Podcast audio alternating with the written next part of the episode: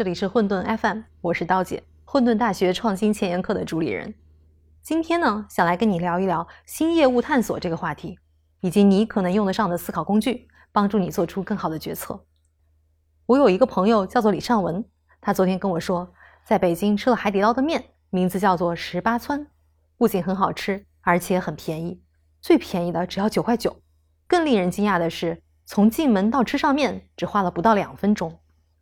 我当时就震惊了，海底捞不是一家火锅店吗？什么时候做起了面馆生意？我再仔细一查，原来海底捞今年以来已经在北京、成都、西安、郑州一口气开了四个面馆品牌。今年的疫情，餐饮行业受冲击最大，海底捞呢却逆势扩张，新开了一百七十三家门店，店面增速超过百分之二十，几乎每天都在新开一家店。这似乎可以解释。为什么海底捞股价今年上涨了百分之四十？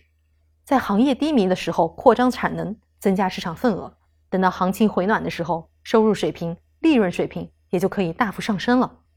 巴菲特说，在别人恐惧的时候，你要贪婪，这也是个好例子。那为什么是面馆呢？为什么海底捞要选择面馆这个赛道呢？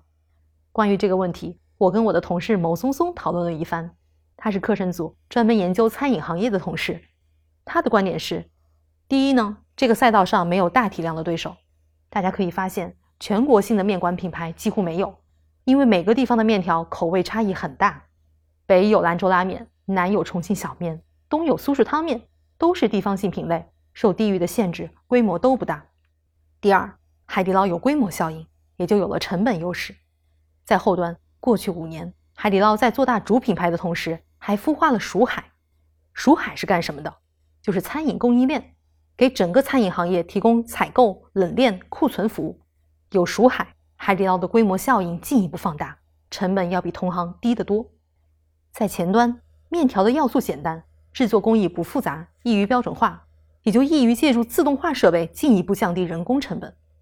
海底捞的面馆，所有的面条、浇头都是由中央厨房配送到门店，店内小哥只需完成烫面的步骤。顾客自助结账，吃完自助收餐。八十平米的店面只有五个店员，所以呢，后端的供应链优势加上前端的标准化、自动化，让海底捞的一碗面条只要九块九。九块九在北京是不是堪称杀手级价格？第三，海底捞的核心产品是高客单价，但是消费频次不高的火锅，而面条恰恰相反，是低客单价、高频次的品类。在产品矩阵上，二者是很好的补充。结合未来并不乐观的经济前景，此时进入规模更大的日常消费市场非常有必要。最后是为了给体系内人才成长的空间，在过去十年，海底捞培养了大批优秀的店长，这些店长是极为宝贵的资源，不仅确保了店内的服务水准，还通过师徒制培养了更多的骨干。过去呢，为了留住他们，海底捞给他们超出行业平均水平百分之三十到五十的薪酬，给他们分红。还给他们徒弟开店的利润分成，一个店长在海底捞一年收入过百万并不困难。然而疫情之下，聚餐场景减少，消费支出降低，海底捞火锅店的扩张速度放缓，人才怎么办呢？人才不发展，可能是浪费，也可能是流失给竞争对手。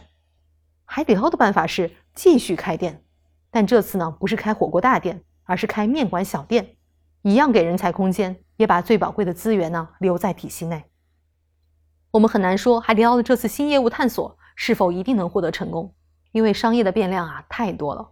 但我们看到海底捞的核心竞争力、组织能力以及供应链能力，确实是在帮助这家企业探索新的第二曲线。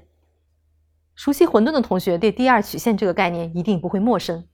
任何业务都有生命周期，在增长到极限的时候啊，就会掉头向下，在到达极限点之前，必须开启第二曲线。而餐饮行业又恰恰是个产品生命周期很短的行业，一个网红品牌在大热几年之后，如果不能推陈出新，就会被消费者抛诸脑后，再也提不起新鲜劲儿。所以呢，我们看到餐饮品牌会不断尝试新业务，西贝的超级肉夹馍，云海肴的刀小馒米线，九毛九的泰尔酸菜鱼，有的失败了，有的站住了，但都是希望能通过新的业务找到企业的第二曲线。那如何寻找第二曲线的切入点呢？我想介绍一个思考工具给大家，它叫做战略三圈。在前沿课实战家这个栏目中，我们有一堂九号平衡车创始人王野亲授的课。九号平衡车是一款单款销售量超过百万台的超级爆品。在这款车供不应求的时候啊，王野就开始不断寻找第二曲线，甚至说要自己造出可能杀死自己的那颗子弹。他们在决策的时候使用的工具就是战略三圈，这三圈分别是能做、想做与该做。战略切口必须在三圈交集的地方。想做意味着价值取向与公司一直以来的使命价值观是否一致，该做意味着行业需要，未来的趋势是朝这个方向发展。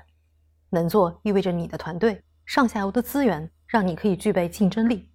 这三块事情的交集。可以作为启动第二曲线的战略切口，用这样的战略决策工具，王野找到了电动滑板车作为第二曲线的突破口。